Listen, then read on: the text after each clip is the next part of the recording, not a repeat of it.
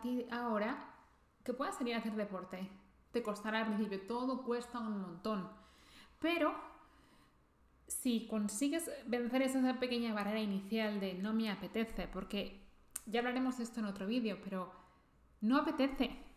O sea, es muy raro que apetezca. Te apetece cuando ya llevas mucho tiempo haciéndolo y realmente te motiva el, el sentirte bien después porque ya lo has sentido muchas veces.